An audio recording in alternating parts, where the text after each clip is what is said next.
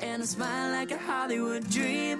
She's like a sunset back in Florida and a top down summer breeze.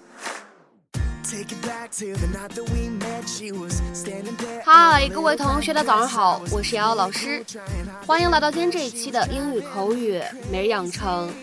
在今天这一期节目当中呢，我们将会一起来学习一段来自于《绝望的主妇》第一季第二十三集当中的英文台词。那么首先的话呢，先请各位同学听一下这样一句话：They're gonna operate on me. They're gonna operate on me. 我一会儿要做手术了。They're gonna operate on me. They're gonna operate on me. 那么在这样一段话当中呢，我们需要注意一处发音技巧。当 operate 和 on 放在一起的时候呢，我们可以有一个非常自然的连读，而且呢，在美式发音当中，在此处的连读呢，我们会形成一个典型的 flap t 省音的处理。所以呢，在美式发音当中，这样的两个单词 operate on 放在一起呢，我们可以连读变成 operate on，operate on，operate on。What are you thinking about? Oh, uh, I was just um thinking that I need to start uh, spring cleaning. You haven't done that yet? No, and I need to clean out our rain gutters and uh, beneath the refrigerator, and I can't tell you how long it's been since I've replaced the shelf liner. So. And you'll finish off with our wedding silver. How did you know that? See, all those years you didn't think I was paying attention, but I was. And do you know why I save it for last? No because it makes me think of my Aunt Fern. And the day we got married, I told her how happy I was, and she told me that even during bad times, to always remember that the best was yet to come. And so as I polish it, I think about you and the kids and our life.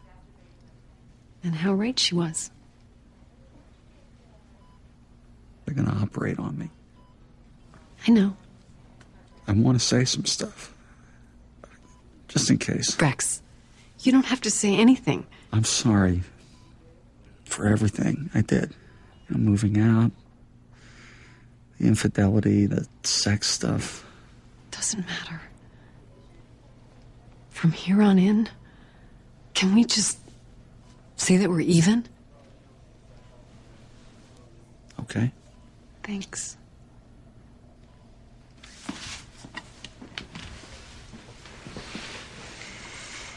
for the record, you are going to come through this operation just fine. How can you be so sure? Because I told you, the best is yet to come. Operate 这个单词呢，它本身可以表示操作、运营等等这样的一些意思。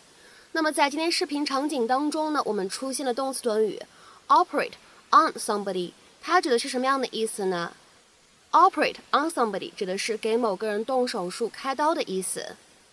Operate on somebody，那么此时呢，它对应的英文解释是 to cut a body open for medical reasons in order to repair, remove or replace a diseased or damaged part。出于医疗的考虑，把某个人的身体切开，为了要修复某一个部位，或者是移除、替换某一个生病的、损坏的部分。那么下面呢，我们来看几个简短的例子。第一个，Are they going to operate on him？他们要给他做手术吗？Are they going to operate on him？第二个例子，We will have to operate on his eyes。我们将不得不给他的眼睛做手术。We will have to operate on his eyes。下面呢，我们再来看一下第三个例子。The surgeon operated on the patient。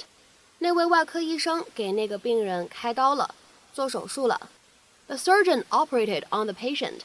下面呢，我们再来看一下这样一个例子：We may have to operate on your leg. 我们有可能得给你的腿开刀。We may have to operate on your leg. 下面呢，我们再来看一下今天节目当中的最后这个例子：The doctors are operating on me tomorrow morning, so I'm not allowed to eat or drink anything before then. 医生明天早晨要给我做手术。 所以在那之前，我不能吃或者喝任何东西。The doctors are operating on me tomorrow morning, so I'm not allowed to eat or drink anything before then。那么在今天节目的末尾呢，请各位同学尝试翻译以下句子，并留言在文章的留言区。They had to operate on my dog because something had become lodged in his intestines. They had to operate on my dog because something had become lodged in his intestines. 那么这样一段话应该如何去理解和翻译呢？期待各位同学的踊跃发言。